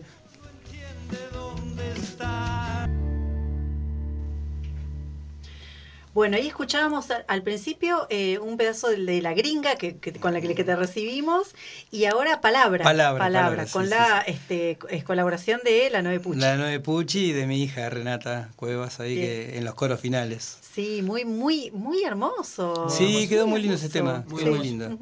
Yo Mm. quería hacer una, una Sí, pregunta. haga, haga, dos. dos. Eh, primero, eh, en los dos temas hay como fusiones musicales distintas eh, y raíces musicales distintas, me parece. Sí, Quería preguntar por esas raíces musicales, si ah, o sea, hay una combinación de eh, voz eh, y Naldo en el sentido de bueno los orígenes de la música, si hay alguien que va por el folclore, hay alguien que va por eh, más la música. eh, a mí sinceramente la gringa me, me sonó más a Virus, eh, los 80, eh, y, y esto me suena más a eh, canción popular. exactamente. Lo- los temas son todos de letra y música mía. Ahí va. Eh, Naldo colabora muchísimo con, con- con gran cantidad de arreglos que vamos haciendo en la cuestión de- de- del bajo, que el bajo no solamente está como una cuestión de darle ahí como el, el pulso a la canción, sino también algunos dibujitos interesantes y todo eso. Pero yo vengo de, de una cuna de, de- de músicos de folclore y también con un, un pasado bastante intenso de, de rock. Eh, Ahí va. Así que como que tengo toda esa fusión. Durante muchísimos años exploté eh, la beta de trovador, de cantar solo con la guitarra, en la cual me dedicaba pura y exclusivamente a hacer eh, ritmos latinoamericanos, eh, eh, ca- ya sea una canción tranqui o movida, siempre había como el aire de la música popular latinoamericana. Ahí va. Pero después me escuché todo el rock habido y por haber en mi vida, entonces Claro. tuve mi banda de rock que tuvo muchísimo furor acá en Neuquén también, Ahí va. en el 95, 96, 97, que se llamaba Bufón del Rey. Entonces como que dejé de ser el trovador de la guitarra solito y armé este power trio con Lautaro en la batería, Naldo en el bajo y, y yo en la voz y la guitarra. Ellos son muy jóvenes, pero uno de los integrantes de esa banda, usted, vos lo, con- ustedes lo conocen por otro lado, fue Pablo Escatiza. Pablo Escatiza Es verdad, Mirá es vos, verdad. era el guitarrista de Bufón del Rey. Cosa que me sonaba. Claro. Me sonaba. Ahí va. Ahí va. Así que sí, sí, sí, fue una... Entonces tenemos como, Sí. como, como- como una, una vertiente de, de que viene de varios lugares para, para componer las canciones que, que hago ahora. También fue un trabajo a conciencia que se dio mucho en la pandemia, que yo dije, quiero dejar de tocar la guitarra de nylon, pasarme a la eléctrica. La gringa, que es el primer tema que escuchamos un pedacito, eh, antes era lupeado, un tema que lupeábamos en vivo, pero que después fue mutando de a poquito, incluso Gena en un momento hizo un aporte de cambiarle la armonía, que no quede solamente en un, en, un- Ajá. en un- en un monoacorde, con- que era lo que estaba en el loop. Él me tiró un par de ideas y creo que terminó siendo esa idea la que, la que pasé a la, a- al, al- al disco. No se Así acuerda, que- dice Gena, No se pero- acuerda, bueno, Gena- en un, un momento que Gena también tocó con nosotros como así como guitarrista invitado, me tiró una vez una idea, che, mirá, ¿por qué no eh, a la gringa en vez de hacer esto acá, por qué no le haces esto así? Bueno, fui probando y después la, la- la versión esta final es en base de los arreglos de eso que tiró en su momento el Gena. Walter, Era- y, y- te hago una pregunta, eh, porque justamente estás contando mucho en términos de color- co- colaborativos. Y, Sí. Y, justo mencionabas que, que- que estas canciones eh, son tuyas, digamos, la- la- las composiciones son tuyas. ¿Cómo es el tema ahí? Digo, eh, ¿hay, ¿hay algún celo por, por lo que uno hace? Digo, eh, en tu caso, porque hay artistas que se manifiestan que les tocas un pelo de alguna Ah, cosa, ¿viste? Y es como Y se vuelven y locos. ni im- imposible, aunque sea el productor artístico, te dicen, no, no te lo negocio ni a palo, pero por lo que vos venís contando, como que esto, ¿viste? Como que hubo aportes diferentes, que inclusive nació de algo más, más eh, espontáneo. eh, Yo, eh, para mí, mientras no toques la letra, todo lo demás es permitido. Mientras no se toque la letra, Ah, bien. eh, incluso transo con la melodía, en algunas cosas puedo transar no hay ningún problema, con la rítmica, con las vueltas, más vueltas, menos vueltas, eh, repitamos, si querés, más veces un estribillo o una frase, lo que sea, pero no me cambies lo que quise decir con la letra, porque fundamentalmente para mí lo primordial de una canción es haberla escrito, que después se transforma en canción, Claro. ¿no es cierto? O a veces el proceso se da en conjunto, pero cuando escribo quiero dar un mensaje. Incluso a, a veces yo me siento cambiando la letra porque me olvidé la letra. Claro. Y digo, uy, no, qué feo lo que dije, porque no era esto lo que yo quería decir. Capaz que le, le cambié una palabra que Claro. rimaba por otra, ¿viste? Pero bueno, nada. Soy súper flexible en, en todo, menos en la letra. La letra, no. Menos la letra. De hecho, eh, la anécdota de palabra, cuando Noé canta la frase completa de, una, de- una estrofa completa de palabra, eh, no le salió una de las palabras que estaba escrita y la cambiaba por otra. Y le digo, no, no, eh, no, no es esa palabra. Uy, qué boluda, dice. Vamos de nuevo. ¿Viste? Y en un momento eh, el- el productor me dice, dejaras igual queda bien. No, no, no, pero no es la palabra. No, claro. No es la palabra. No va. Más se atrincheraba. Así que... Bueno, eh, em, para cerrar la, la entrevista, nosotros terminamos las entrevistas con unas preguntitas, porque esto es barajar y dar de nuevo, ¿viste? encanta, Entonces es, este, eh, hablamos de juego, de suerte de azar. Entonces te queríamos preguntar, vos este, jugás algo en tu vida personal, ¿a qué jugás, digamos, juegos? Eh, juegos, me gusta jugar mucho, mirá lo que te decía, al truco Ajá. y al ajedrez. Así como. Bien, ecléctico, ecléctico. Jue- juegos de- hablamos de juegos de, Sí, sí, de- de sí. divertirse, ¿no? Sí, sí, Sí, sí, sí, sí, sí. sí. Algo, algo, algo en lo que te sientas como en ocio, ¿viste? Y no tengas que hacerlo con ningún tipo de Bueno, me, exigencia. me encanta el truco y el ajedrez, me encanta. No, no, no soy, no soy bueno en ninguno de los dos, pero me encanta. Bueno, no importa, ¿eh? va por el ocio y el- el- Sí, sí, El por ese lado. Ahí Y, va. eh, bueno, bárbaro, ahí al tú. al- toque. eh, al toque. ¿Y cuál es tu as bajo la manga? Mi as bajo la manga Sí. es el- la velocidad con la que puedo responder cualquier pregunta. Ah, Vamos. listo. Mirá. Increíble respuesta. sí. Increíble. Esto quedó filmado. ¿eh? Sí, sí, ha quedado registrado para las cámaras. Entonces te vamos Por a más, por más difícil que sea. Bueno, te vamos a hacer la tercera pregunta que vas a tener que responder muy rápido por lo que acabas de decir. Si, si tuvieras que barajar y dar de nuevo algo en tu vida, ¿qué sería? Barajaría la parte de, de, de todas las elecciones que he hecho con respecto a algunos trabajos, trabajos de trabajar, ¿no es Claro. cierto? De- habría cosas que no, no volvería a hacer. Sí, no, no esto no, a. ¿para qué, qué necesidad sería? Ojalá que no me toquen las mismas cartas, por supuesto, porque si No, barajar no, es- claro, nuevo, es no, una no, posibilidad, pero... es una A posibilidad, pero, sí. pero ¿Pu- sí. ¿Puedo indagar en un trabajo que vos decís, ¿por qué? ¿Por qué hice eso? uno, uno, ¿por qué hice eso? Este, sí, o sea, Uno, con- a ver, eh, este último trabajo que, que tuve, la escribanía, que no, no, no trabajo más en una Ah. escribanía. ¿No estás más en la escribanía? Ah, Eh, mira vos, qué novedad. Si bien fue un laburo que me dio mucha satisfacción y todo eso, es como que ahora no, no, no- no lo elegiría. Bien. Elegiría otros que son peores, pero no. no- Ah, mira vos. Ok. es, es re loco, es re loco. Es, como cuando te peleas con una novia, o sea, con, con la última que te peleaste es la peor. Sí, Por más que te hayas peleado con, con, Con otra- otra. anteriores, ¿viste? No pelearte, separarte, No, qué sé yo, ¿viste? sí, sí, sí. En ese sentido. Así que bueno. Bueno, eh, ¿Alguna pregunta más? no, ¿Qué- ¿Lo van a, qué- qué van a presentar? te- No, tengo, tengo, tengo, Ah, tengo más. dale. ¿Qué- qué- qué- tiene que. Ah, bueno, tiene que hacer preguntas. No, digo, para que además responda última, rápido. la última. La última. Y nos vamos. Eh, ¿Qué rol juega el azar en tu vida? ¿El azar? No, ninguno, para nada. Para mí todo causalidad. Ajá. Bien, bien, bien. Nombre muy de bien. ciencia. Bueno. Bueno, Walter, gracias, gracias por venir. Gracias a este, ustedes. Este, vamos a ir pasando este, estas cancioncitas y todo Por para que la gente las vaya sí, dis- qué disfrutando. grande, qué grande. Y mm, van a presentarse, van a presentar el, el disco completo no, en algún momento, no, no. creo. Por, No. por ahora no, no, no, no, no. La próxima fecha que tenemos importante es compartiendo con Proyecto Modebius. Ah, así que ahí- 14 de octubre. Ahí vamos a entrevistar. Bien, ahí estaremos. 14 de octubre en Arrimadero, así que venimos haciendo como, Bien. como esa cuestión. Compartimos con los viajes, ahora compartimos con Tito Gutiérrez hace poquito. Se viene el proyecto Modebius Bien. y también tenemos otra fecha con Noe Pucci en otro lado. Bien, buenísimo, buenísimo. Manden la info y vamos Sí, difundiendo. vamos a mandar todo. Bien. Muchísimas gracias, chiques. Bueno, la verdad muchas- que muchas alucinante gracias. entrevista. Gracias, muchas gracias por, por venir. Este, éxitos y seguimos Gracias. disfrutando de la música. Y bueno, nosotros nos vamos porque están Nos los, estamos los compas yendo. de efecto Doppler ahí esperando para entrar. Dale. Así que Ya nos nos vamos. Gracias. Jena. Gracias a todos.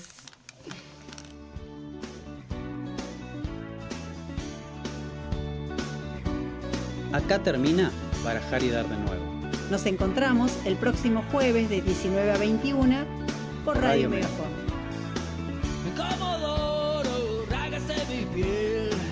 Un largo viaje al desierto cruel, tus ojos verdes.